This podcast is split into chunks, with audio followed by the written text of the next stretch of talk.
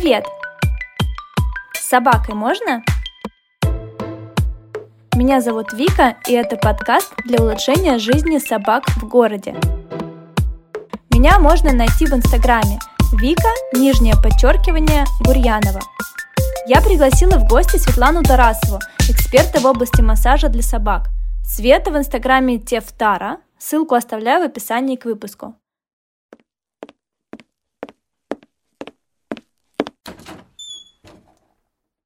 Света, привет! Привет! Когда готовилась, я полазила по твоему блогу, большинство постов посмотрела, и так понимаю, что ты начала с массажа для людей, а потом перешла к массажу для собак. Да, да, так и было. Я начинала с людей с э, такого нетипичного направления, как непальский массаж. Ну, в принципе, я изучала многие, но непальский был для меня самым интересным вариантом. Вот, а потом постепенно, да, перешла к собакам, в первую очередь из-за своих собак, конечно. Да, кстати, к собакам ты писала, что чтобы взять вторую собаку, ты взяла ипотеку. Это правда? Да, это правда, потому что я жила с одной собакой на съемной квартире, и надо было взять вторую, ну, в плане, что я увидела у волонтеров собаку, он мне запал в сердечко, мне захотелось его забрать, но я понимала, что как бы в съемную квартиру мне не разрешат взять вторую собаку, потому что у меня на тот момент уже было две кошки и один пес. Вот, и да, я поняла, что надо что-то менять. Я взяла собаку и вместе с ней ипотеку. Очень большая мотивация. Круто.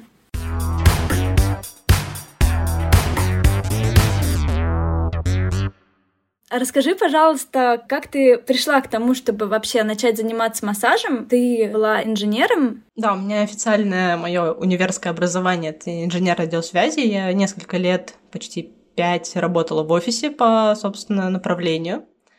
А, но меня всегда тянуло в какую-то такую сферу. Я хотела поступать сначала на ветеринара, но мне сказали, что нужна инженерная профессия. Родители? Ну, в некоторой степени, да. У меня как бы хорошо было со всякими инженерными точными науками. А так меня всегда тянуло в эту сферу и к животным, и вот в какую-то такую физиомассажную, потому что у меня большой спортивный опыт. Я, по-моему, про это нигде не писала особо. Но я выступала в конном спорте в сборной России, и у нас в том числе там была массажная практика, такая небольшая внутри команды, когда тренер показывал, как мы, спортсмены, можем друг другу помочь. И, собственно, массажная практика у меня началась изначально с этого. Это было еще там до института, и потом работая в офисе, я все больше и больше понимала, что мне хочется к этому вернуться, потому что оно прям вот в сердечко запало. А сколько ты времени проработала в офисе перед тем, как начать заниматься массажем? Сколько заняло осознание? Года, наверное, два с половиной. И потом у меня был достаточно долгий такой переходный этап, когда я ну, сначала много училась, то есть каждый свой офисный отпуск я ездила на какие-то обучения, по людям и в Челябинск ездила, по собакам в Минск ездила. И года два с половиной еще у меня был переходный период, когда я начинала работать с людьми сначала со знакомыми, потом со знакомыми знакомых, потом уже ну, там, с какими-то клиентами. И вот спустя два года я ушла совсем из офиса и сейчас занимаюсь исключительно массажем. Мы работали я с кинологом с собаками, а она приезжала ко мне на сеансы массажа, ну, как человек. И она говорит, типа, вот ты же занимаешься, помогаешь своим собакам чуть-чуть, почему ты не займешься этим масштабно? Потому что как бы всем надо. И я подумала, что действительно, что это я ограничиваюсь своими собаками, учитывая, что мне это интересно. И я поехала, да, отучилась в Минске, э, чтобы иметь официальное подтверждение. Знания мои базовые уже были достаточно высокие, там и по тонусу, и по массажным движениям, потому что все-таки массаж, он очень похож. Есть нюансы анатомии, но сам смысл, он почти идентичный, да, потому что мышцы у нас, не считая строения, они одинаковые. То есть там волокна, механика работы. И да, я поехала, отучилась, и после этой учебы сразу стала работать с собаками. А что это за курс в Минске ты проходила? Это прям курс по массажу собак? А, нет, там есть реабилитационный центр, и я писала лично человеку, который там занимается массажной частью, и просила индивидуальное обучение, чтобы я приехала, занимались только со мной. И у них не было на тот момент курса, э, его сделали, можно сказать, под меня. Вот, но я на как бы условиях тех, которые мне скажут, была готова приехать в назначенное время, в назначенное место. А почему в Минск? Там хорошие специалисты или просто их нигде больше нету, поближе? У нас в Москве есть специалисты, конечно, которые реабилитологи, кто занимается, да, это ветеринары, а, но именно как курсов массажных не было. И я про этого специалиста знала отзывы, я смотрела там какие-то эфиры, раньше, и мне казалось, да, что это специалист достаточно хороший, у которого можно поучиться. То есть я ехала целенаправленно. Не могу сказать, что очень сильно оправдалось мое желание, а, потому что уровень оказался там ниже, чем я думала, мне не смогли ответить на несколько вопросов, но, тем не менее, там была прекрасная база, огромная выборка собак, я за это обучение поработала с очень разными собаками, там, с травмированными, и условно здоровыми, и со щенками, и со взрослыми, с пожилыми, там, с таксами, с большими, с маленькими, со всеми-всеми, и вот в плане выборки собак и именно опыта того, чтобы набить руку, это было прям то, что надо, самый идеальный вариант оказался. И ты оставила массаж для людей, или ты сейчас совмещаешь и собак, и людей? А я совмещала все это время массаж и для собак, и для людей, но вот как раз сейчас нахожусь в таком переходном периоде, и с этого месяца не беру новых людей. То есть с людьми я дорабатываю только с теми, с кем работаю, а новых клиентов не беру, беру только собак. Потому что, ну, э, я люблю углубляться и копать прям глубоко, а все-таки разная анатомия, и невозможно идти в сторону и людей, и собак. По этой же причине я не беру кошек, хотя меня периодически спрашивают. Я, кстати, хотела тебя спросить, у меня был подготовлен вопрос, нужно ли делать кошка-массаж, делаешь ли ты кошка-массаж, и в чем отличие массаж кошек от собак? Я делаю иногда своим, да, у меня трое кошек, но не работаю с клиентскими, потому что это все-таки другая анатомия, другие сигналы. И, конечно, кошкам нужен массаж, да, так же, как и любым млекопитающим, в принципе но, наверное, чуть меньше, чуть реже, чем собакам, потому что кошки у нас все-таки больше предоставлены сами себе, да, они там двигаются как хотят, прыгают куда хотят дома, а в то время как собаки, они все равно зависимы от человека. Вышли мы гулять на час или вышли мы на два, гуляем мы по полянке, по асфальту или там бегаем аджилити. У кошек в этом плане обычно состояние лучше, потому что они с самого маленького возраста сами регулируют свою нагрузку, выстраивают ее естественно. Никто им не ломает их естественный паттерн когда там бывает с питанием, что если мы ребенка заставляем все время есть, у него потом проблемы, и он думает, что ему надо есть больше, чем там на самом деле организму надо. С нагрузками, в принципе, все то же самое. Если мы там, щенка заставляем бегать бесконечно, то взрослая собака тоже не будет понимать, какая нагрузка для нее, для ее тела будет оптимальной. Она будет ну, по привычке действовать. У кошек такого нет, поэтому, конечно, меньше им нужно, но все равно есть случаи, да, там и травмы те же самые, конечно, есть кошки, которым нужен массаж.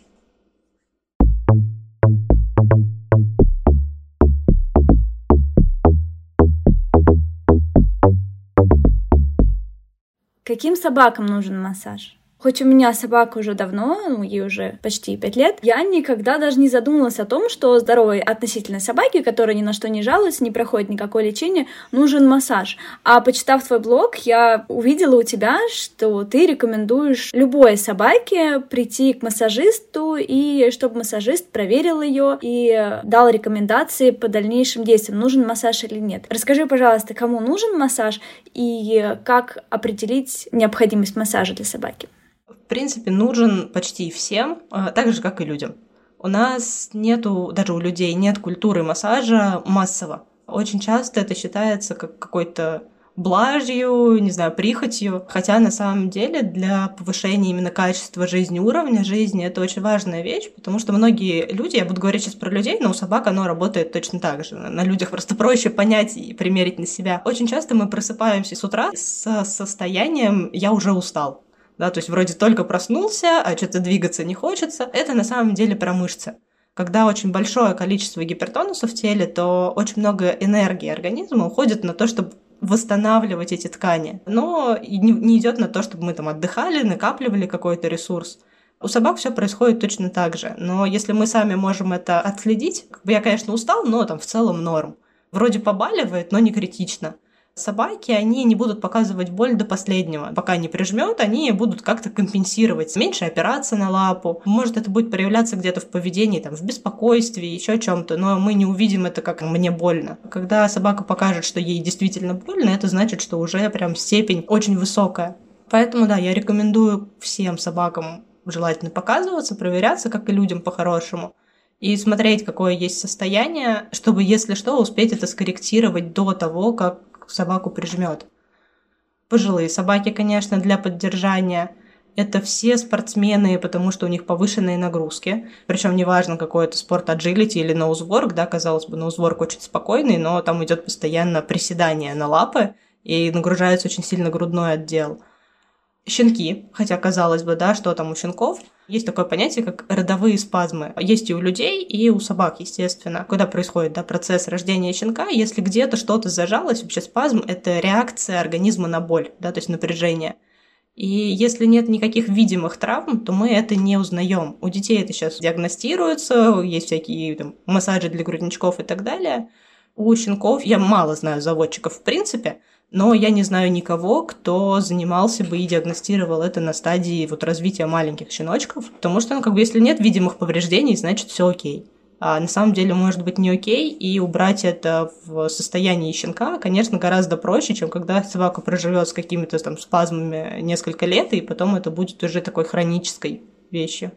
А как может выражаться этот спазм? Спазм — это когда мышцы, мышца, сколько-то ее волокон, находятся в напряженном состоянии, они не сокращаются, то есть они уже сокращены, не расслабляются, не берут на себя всю нагрузку. Это ограничение движений небольшое. Чаще всего можно узнать только тактильно, если это не что-то критичное. И мы не увидим это никак визуально, но, например, икроножная мышца будет работать не на 100%, а там на 80% с одной стороны. Пока щенок будет маленьким, это не будет заметно. То есть он нормально будет бегать, будет прыгать, но постепенно, со временем, так как есть асимметрия в работе, у него эта асимметрия будет расти. Он будет хромать, а причину хромоты будет невозможно найти, если там смотреть на суставы какие-то потому что она, собственно, не в этом. Очень частая история, когда собака хромала, пошли к врачу, ничего не нашли, собака перестала хромать, ну, как бы вроде бы и хорошо. А, на самом деле, если проблема в мышцах, да, она не обязательно может быть в мышцах, может быть просто ушиб, и тогда как бы действительно хорошо, что перестала хромать, значит, перестала болеть.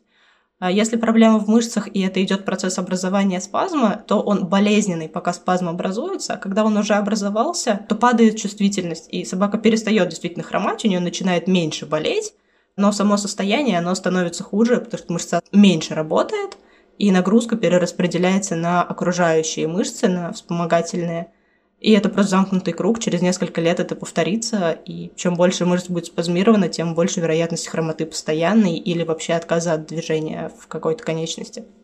Такое состояние можно с помощью массажа откат сделать к здоровому состоянию или нет? Или там есть какие-то стадии, которые уже не поможет массаж? Почти в любом состоянии можно вывести обратно, если не в норму, то как минимум из спазма там, до гипертонуса или до высокого тонуса. Вопрос времени – с собаками есть очень такой нюанс, что работа со спазмами, она болезненная. Мы не можем как человеку сказать, там, тебе надо, потерпи. Поэтому тут очень важен момент того, что мы идем очень плавно, очень постепенно, убирая болезненность настолько, насколько это возможно. Да, конечно, будет не очень приятное ощущение, будет небольшой дискомфорт, но мы делаем это, я стараюсь делать это так, чтобы собака все-таки была готова и согласилась потерпеть, да, когда мы стрижем когти, это тоже не суперкомфортная процедура, но многие собаки к этому приучены и спокойно относятся. Работу в массаже надо стремить к тому же, чтобы собака была сама готова а, согласиться на эти процедуры.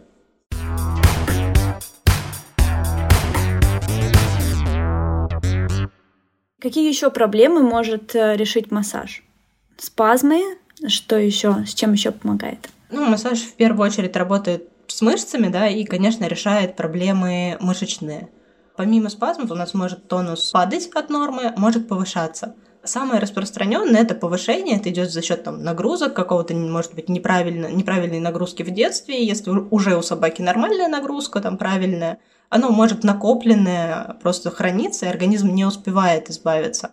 Вот массаж помогает с такими вещами, чтобы привести в норму состояние, неважно, спазм это или какая-то меньшая степень, то есть расслабить мышцы, вернуть амплитуду движений хорошую, снять болезненность, потому что мышцы, когда они забиты, они болят. Также тонус может падать. Это чаще вследствие травм, операций или там, каких-то аутоиммунных заболеваний.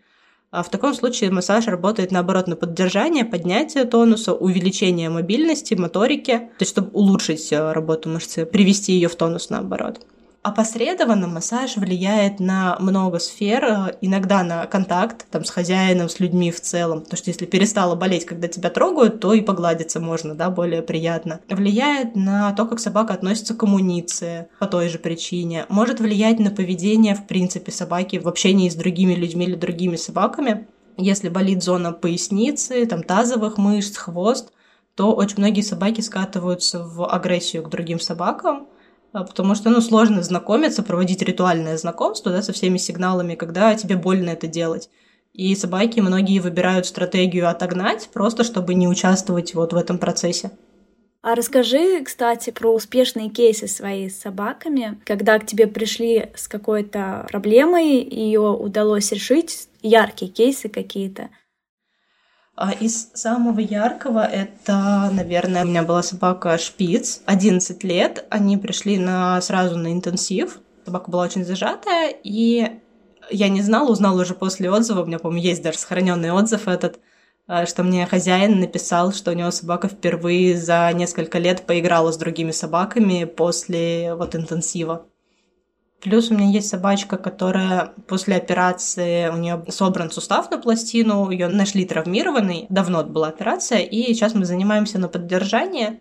И без массажа, если случается какой-то перерыв, хозяева периодически уезжают, у собаки падает амплитуда движений, и она опирается только на передние лапы, и задние волочит за собой. Встает очень редко. Но когда мы работаем, она гораздо чаще опирается на заднюю лапу, и передвигается не ползком. Она чуть-чуть прыгает, у нее не прям хорошее хождение, потому что все-таки сустав зафиксирован, она не может им двигать в полной амплитуде.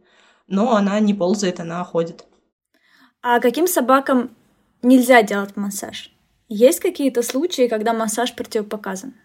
Да, противопоказания, конечно, есть, и у собак, и они аналогичные у людей. Это состояние лихорадки, повышенная температура, любые отравления, то есть рвота, понос, ну все острые состояния, естественно, плюс открытые раны, Потом неочевидное, про что многие забывают, но очень важное, это любые новообразования которые имеют э, склонность к тому, чтобы разрастаться, они являются противопоказанием, потому что массаж э, косвенно влияет на метоз, это процесс деления клеток, образования, и он его может ускорять, да, то есть обновление тканей.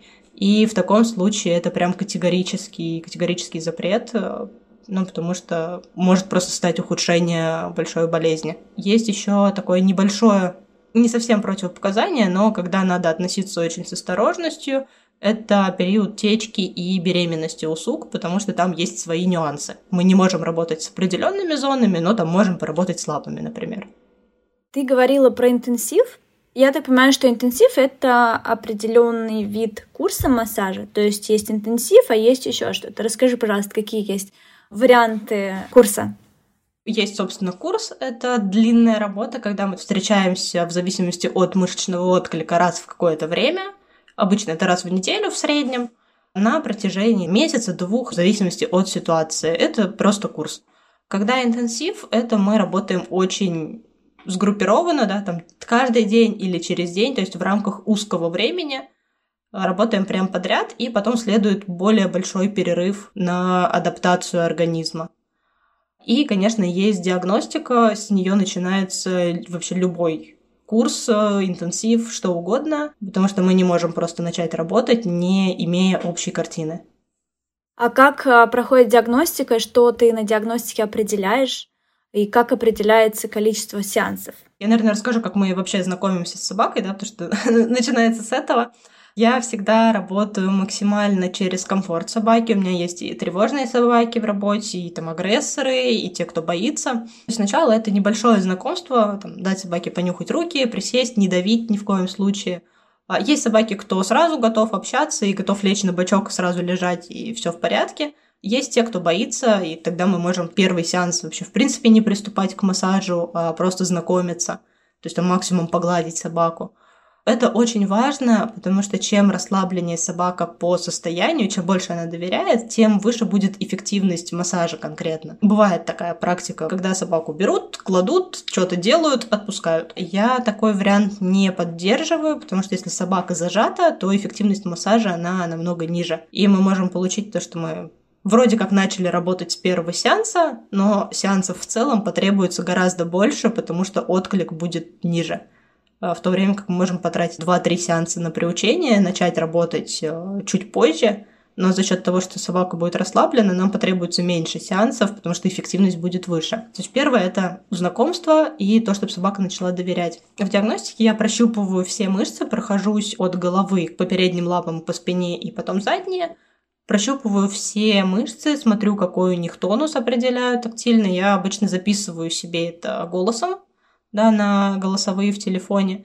И потом после сеанса дома оформляю это текстом, чтобы отправить владельцу, потому что сложно запомнить, понятное дело. И я еще решила делать э, визуальную карту, то есть у меня есть рисунок мышц собаки, да, то есть из атласа анатомического картинка, на которую я цветами накладываю определенные изображения и показываю, где у нас какой тонус на каких мышцах, чтобы владельцу было видно. Это то, что происходит на диагностике, то есть я смотрю полностью все состояние, а, нахожу, если где-то есть какие-то асимметрии по тонусу, асимметрии по объему, а, любые отклонения от нормы тонуса, повышение тонуса, либо понижение тонуса. И составляю такую карту собаки это то, что происходит на диагностике. После надо посмотреть на отклик мышечный. Он есть краткосрочный, есть долгосрочный. Краткосрочный — это то, что я вижу в процессе, да, то есть вот мы час назад начали, и я вижу там спустя час, как выглядит отработанная мышца, в каком она состоянии, насколько она поменялась. И есть долгосрочный — это то, что я увижу через неделю. Обычно я беру неделю, потому что дельта, она 7-10 дней, стандартная норма.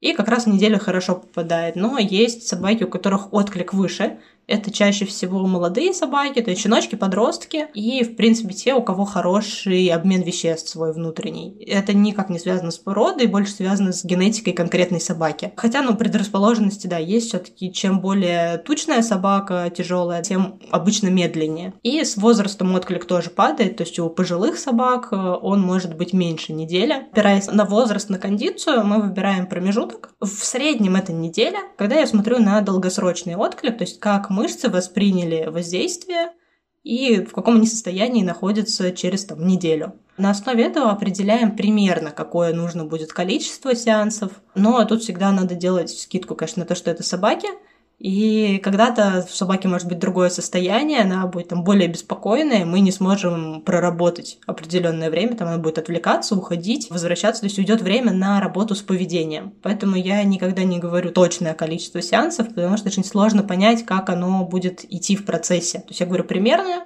идет быстрее, хорошо, мы сеансы убавим. Если нужно больше, то там можно добавить. Насчет отклика можешь немножко раскрыть? Вот первый сеанс ты прорабатываешь мышцы, а через неделю ты смотришь, в каком эти мышцы состоянии, пришли ли они в то же состояние, которое были до первого сеанса, как-то поменялось состояние, вот это ты имеешь в виду? Да, в целом правильно. Единственный момент, сначала у нас на первом сеансе обычно диагностика, то есть на первой встрече диагностика, и там редко мы успеваем что-то проработать, потому что ну, хорошая диагностика, она занимает время. И уже на как бы, вторую встречу мы проводим сеанс, и на третью, получается, можно смотреть отклик. Если успеваем по времени, то, конечно, можно совместить, проработать какую-то зону там сразу после диагностики, чтобы не терять неделю. Но в целом, да, смысл такой, как ты описала, это верно. То есть мы смотрим, насколько быстро мышца возвращается в то состояние, которое было в изначальное. Потому что, чтобы шел процесс эффективно, нам надо попадать в дельту отклика, то есть как раз-таки тот момент, когда состояние чуть-чуть вернулось назад, да, потому что оно не будет стоять на месте, это невозможно. Мышца всегда стремится в привычное состояние и будет откатываться. То есть когда мы тренируемся, она стремится, наоборот, не, не расти, мы делаем это медленно, постепенно. Когда мы расслабляем, она стремится в привычное зажатое состояние. И нам важно попадать вот в эту дельту, чтобы состояние и чуть-чуть вернулось, потому что организму важно адаптироваться все таки но при этом не вернулось в начальную точку, иначе мы будем стоять на месте. И еще есть такой важный момент, что отклик во время работы может чуть-чуть э, увеличиваться. То есть мы работаем, меняются обменные процессы, ускоряются, разгоняем лимфу, работаем с кровотоком, и отклик может улучшаться. Я обычно к концу увеличиваю чуть-чуть промежуток между сеансами. Так и выход на перерыв лучше для собаки, когда у организма постепенно начинает увеличиваться время самостоятельной работы, потому что цель массажа — это не постоянные сеансы, а это то, чтобы организм вспомнил, как оно вообще должно правильно работать и мог сам перерабатывать нагрузку, не уходя в какие-то большие отклонения от нормы.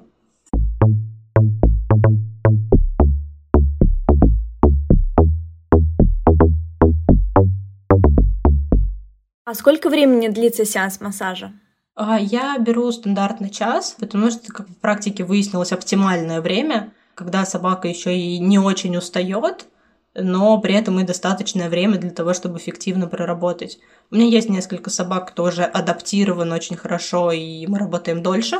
но это никогда не больше двух часов, потому что уже начинает перегружаться именно организм физически. Есть собаки, кому тяжело, и мы начинаем с более мелких сеансов, ну, то есть там полчаса, может быть, не знаю, 15 минут, перерыв еще 15 минут. То есть я всегда смотрю на состояние собаки, но в целом обычно я беру час, в рамках которого мы по собаке регулируем какую-то нагрузку. То есть нужны ей перерывы, нужен он один или там 10 в процессе. Насчет приучения собак к массажу. В том числе мне очень интересны вот реактивные собаки, как у меня, которые не могут усидеть на месте, и когда они видят нового человека, это вообще для них супер праздник, и какой уж тут лежать. Как-то, может быть, можно подготовиться к массажу заранее, чтобы как бы деньги сэкономить и больше результата было? Конечно, можно подготовиться. Это просто приучение собаки к новым людям. В принципе, да, реакция на людей – это приучение к лежанию на боку.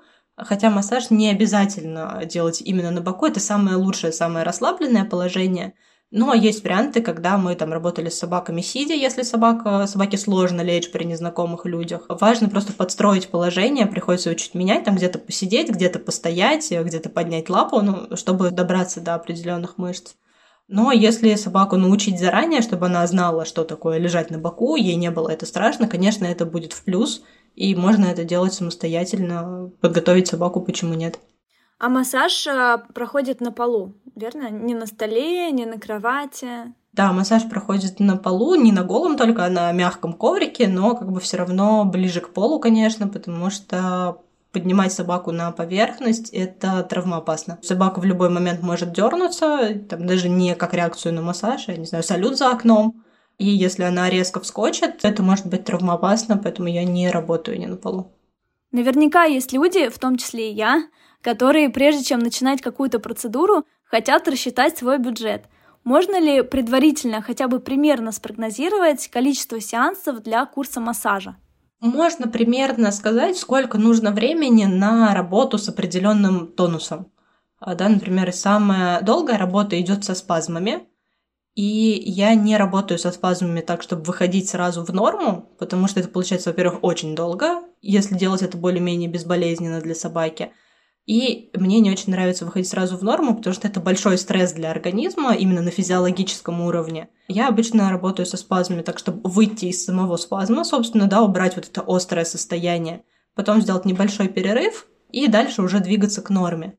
Вот выход из спазма в предыдущую степень, там, либо в гипертонус, либо в высокий тонус, в среднем занимает порядка 10 сеансов именно работы. Опять же, делаем такой нюанс на отклик, э, что у пожилых собак это будет подольше, порядка 15 сеансов.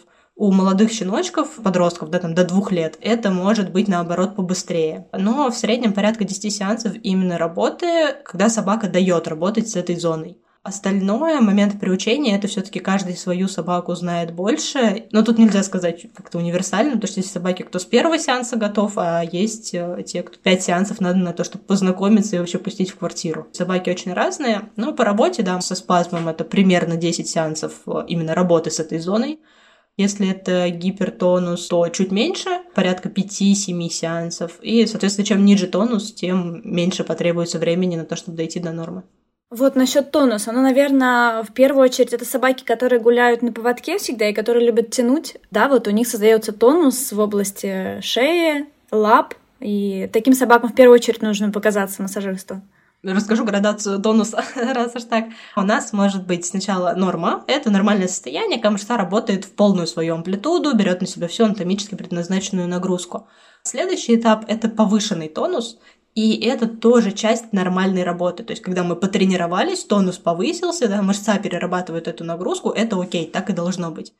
Но если нагрузки становятся больше, мышца не успевает восстановиться полностью, э, восстановилась не на 100%, а восстановилась на 80%, и снова появилась такая же нагрузка. Мышца снова восстановилась не до конца, и там опять такая же нагрузка, то тонус начинает постепенно накапливаться. Остается количество волокон, которые не пришли в норму. И так вот накопительным эффектом он растет. За повышенным тонусом идет высокий, потом гипертонус и потом спазм. Это если брать такими грубыми мазками, там есть еще всякие подступенечки, но это уже детали совсем. Соответственно, тонус накапливается, и мышца становится забитая. Когда это происходит? Это может быть натянутый поводок, причем не обязательно это будет передняя часть, потому что собаки тянут по-разному. А кто-то упирается в передние лапы и как бы натягивает именно груди вперед, тогда это будет передняя часть корпуса. Есть собаки, кто вешается на поводке, ошейники на шлейке, то есть они отрывают передние лапы, стоят на задних, э, тянутся к какому-то раздражителю. В таком случае, конечно, будет больше напрягаться ягодичные, поясница, то есть то, что собака тянет, совсем не обязательно, что это передняя часть корпуса. Но любое натяжение, да, будет выливаться в такое состояние. В этом плане очень рекомендую всегда, кто гуляет на рулетках, я сама гуляю на поводке исключительно, но многие гуляют на рулетках, подбирать рулетку по весу. А, очень часто люди думают, что возьму на больший вес, будет надежнее. Больший вес тянуть сложнее. И очень мне жалко всегда маленьких собачек, которые гуляют на там, рулетке 30-50 килограмм, и хозяева говорят, ой, да, а что, она все равно от меня не отходит особо далеко, а у собаки просто не хватает сил, чтобы растянуть эту рулетку на полную ее длину. Потому что сопротивление нагрузки, оно у этих рулеток, ну, оно рассчитано на другой вес. Поэтому это чрезмерная получается, конечно, нагрузка, и надо рулетку подбирать по весу. Кроме натяжения, тонус может появляться с любых вообще на самом деле вещей, которые повторяются слишком часто. Если реактивная собака любит дома беситься и там постоянно спрыгивает, запрыгивает на кровать, то у нее будет, скорее всего, перегружена зона, которая отвечает за прыжки. Потому что повторений таких может быть очень много, там каждый день 20-30 повторений это прилично. Если мы каждый день попробуем приседать по 20 раз, мы это через месяц ощутим достаточно заметную разницу. Еще из бытового ну, это могут быть прогулки с собаками совместные, да, когда собаки бесятся, играют, они очень часто тоже не могут вовремя остановиться, как э, дети, которые купаются в озере, и то, что там выходит, когда уже совсем замерзли и просто сил нет дальше, хотя надо было сделать это раньше.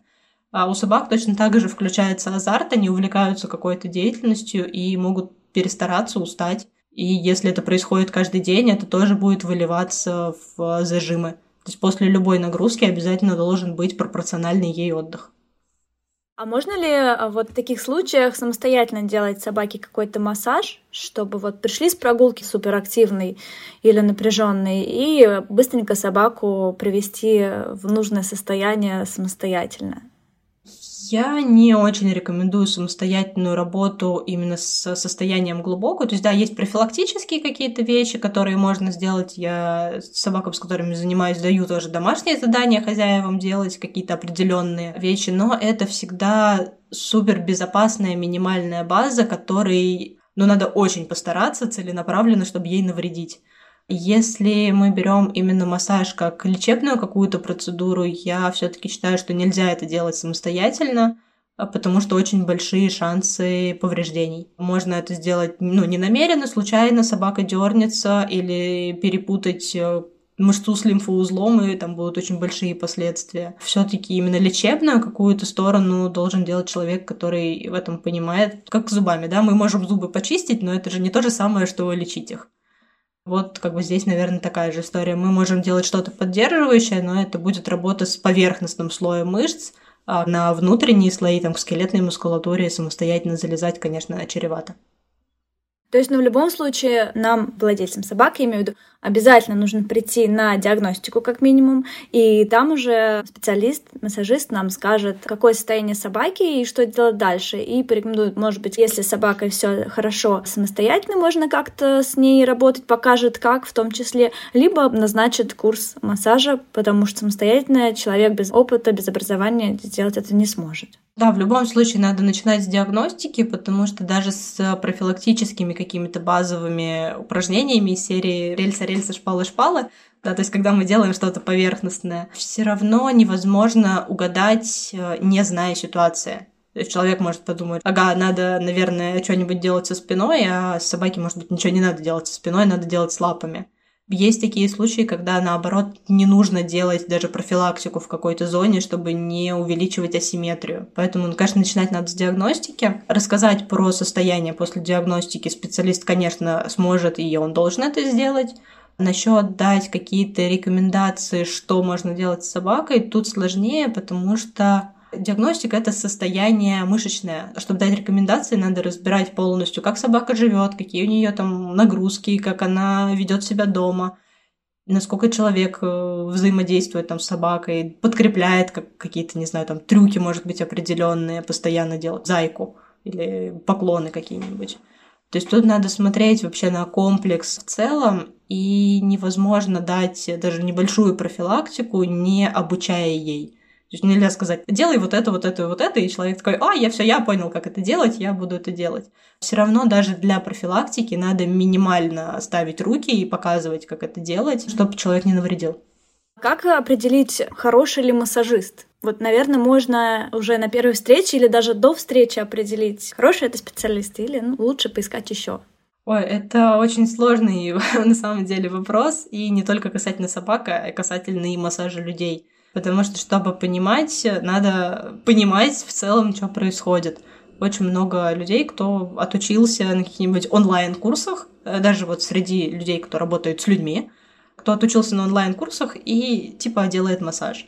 Я совершенно не поддерживаю любые онлайн-обучения без э, практики.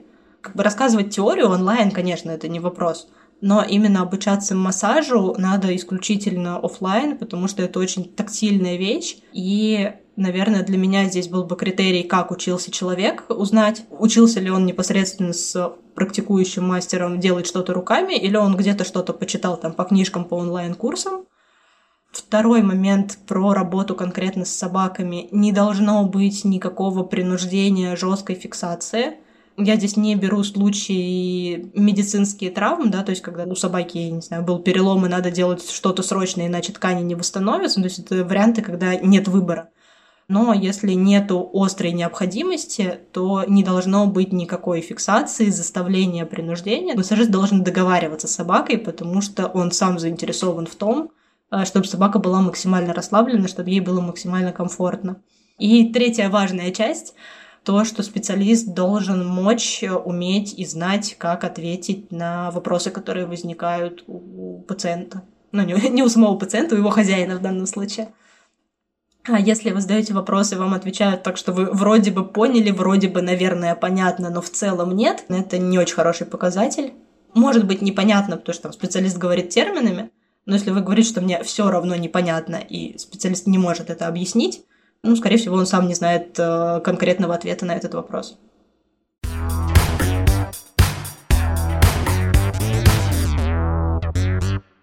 Какие цены на качественный массаж? Ну, вот средний по Москве. Или, может быть, про свои цены расскажешь, как тебе будет удобнее? В среднем, наверное, ну вот в ветцентрах э, не скажу, потому что везде очень сильно отличается, зависит какое восстановление, и все таки там работают больше с собаками после травм. Но это можно посмотреть на любой реабилитационный центр, у них есть прайсы на сайтах. В Москве я, честно, не знаю специалистов, кто бы еще работал вот аналогичным образом. Я знаю реабилитологов, кто выезжает, но именно массажистов не знаю. У меня цены, так как я езжу по Москве, у меня есть градация зон, и стартует цена от 3000 э, рублей за час, это в ближайшей зоне, и постепенно там шаг 500 рублей у меня в зависимости от э, дальности, ну, дороги в том числе, ну, потому что это время, и чем дальше, тем, к сожалению, дороже, потому что иначе просто нет возможности ездить. Почему я выбрала вариант все-таки с выездами, а не какого-то кабинета одного, да, куда могут приезжать собаки? Казалось бы, да, для всех была бы одинаковая цена, было бы проще. Но тут момент, что многие собаки из тех, с кем я работаю, они не могут приехать э, в центр в какой-то кабинет за счет своего состояния. То есть это тревожные собаки, трусливые, те, кто в принципе никогда не ездил в центр города. Ну и дома собаки спокойнее и комфортнее. Одно дело, когда ты в знакомой обстановке, другое дело, когда тебя куда-то привезли. И там все непонятно, все страшно, а еще и на боку лежать просят. Поэтому у меня выбор все-таки в сторону выездов, потому что это комфортнее собакам. Но да, тут как бы есть нюанс, что тем, кто далеко, им получается дороже. А ты у себя дома проводишь э, сеансы массажа, если кто-то готов приехать или нет?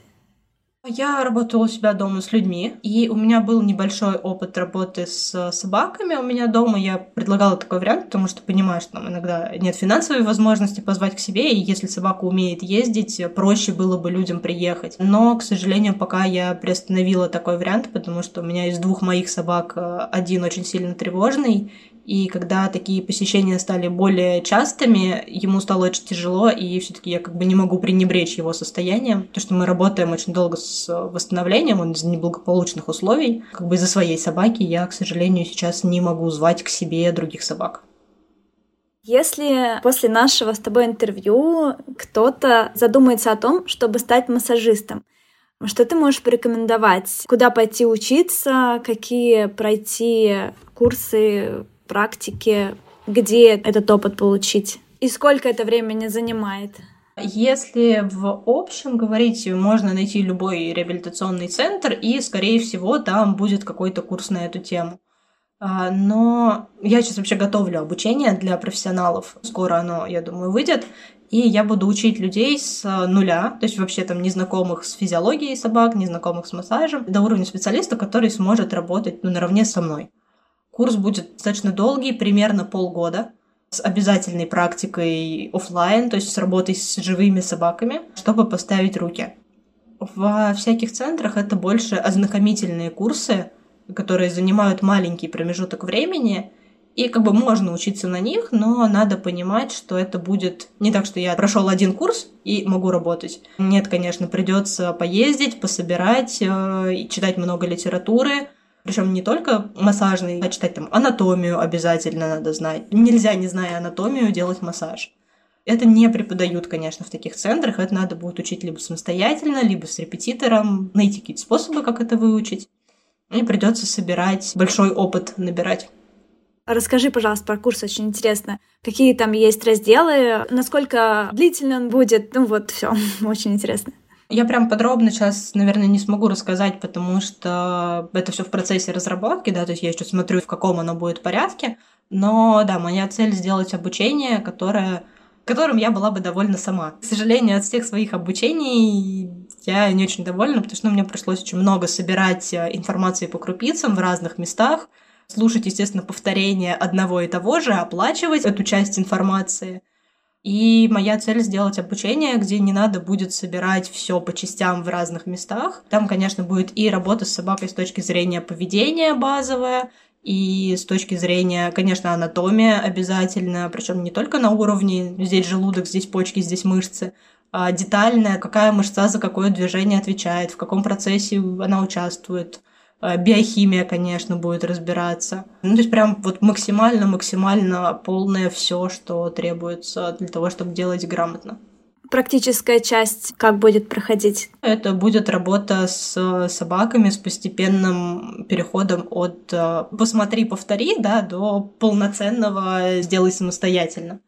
Мне очень важно, чтобы люди, которые будут у меня учиться, могли потом работать с любыми собаками и понимали, как это делать, и не вредили, конечно же, собаке не только в плане работы с телом, но и в плане работы с состоянием. Еще для меня очень важный момент, я точно знаю, что это офлайн часть она будет либо индивидуальная, либо в очень небольших группах, ну там до трех человек, не больше, потому что иначе это некомфортно для собак в процессе. Очень интересно. На самом деле я бы пошла. Просто для своего общего развития. Но это будет э, долгое обучение, то есть я вот ставлю примерно в районе полугода, а так, если будет желание, конечно, всех с радостью буду ждать. А когда ты планируешь запустить этот курс? Я надеюсь, что примерно этой весной. У меня есть уже программа в целом в стадии финального оформления. Ну, я сейчас с методистом строю методологию обучения, чтобы это все было прям грамотно. Ты будешь привлекать каких-то еще специалистов, ну, там, может быть, по поведению собак или там каких-нибудь хирургов, к примеру, или вот только ты будешь вести? Я пока думаю над этим вопросом. По поведению, скорее всего, да. Все-таки я хочу, чтобы кинолог рассказывал эту часть. Скорее всего, да, но тут у меня пока нету точной информации. Это пока в процессе. Приглашаю вас стать членом нашего собачьего комьюнити и присоединиться к телеграм-каналу. Там можно выбирать гостей, задавать им вопросы и оставлять аудиосообщения, которые могут попасть в подкаст. Ссылку на канал оставляю в описании к выпуску. Спасибо за оценки, сердечки и подписки. Увидимся в Инстаграме, Телеграм-канале и, конечно, в следующем выпуске. Пока!